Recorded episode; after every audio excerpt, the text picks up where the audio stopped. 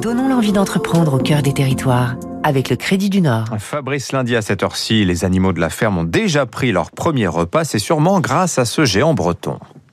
Numéro 1 de l'alimentation animale avec 15% de part de marché, Sanders a son siège social à Bruges, en Ille-et-Vilaine, et il est implanté un peu partout avec 25 usines en France. Louis Sanders, néerlandais à l'époque, crée en 1910 en Belgique sa société aux activités multiples, notamment la pharmacie avec l'Aspro. Sanders est aujourd'hui français et a rejoint le groupe agro-industriel Avril.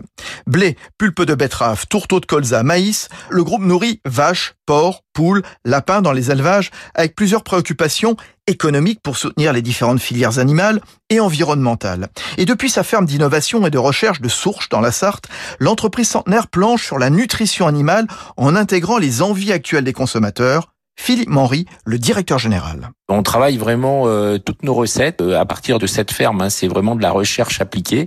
Quelque part, on répond à toutes les attentes du consommateur à partir de nos clients, euh, les éleveurs. Donc oui, on est capable de répondre à des demandes bio, des demandes non OGM, des demandes conventionnelles. Vraiment, le notre cœur de métier, c'est le conseil et la nutrition. Et pour limiter les importations de soja, Sanders travaille sur la relance d'une filière française et l'utilisation d'alternatives telles le colza ou le tournesol. L'entreprise fait rayonner la force de notre industrie agroalimentaire à l'étranger avec plusieurs filiales, notamment en Turquie, Serbie, Tunisie, Algérie. C'était Territoire d'excellence sur Radio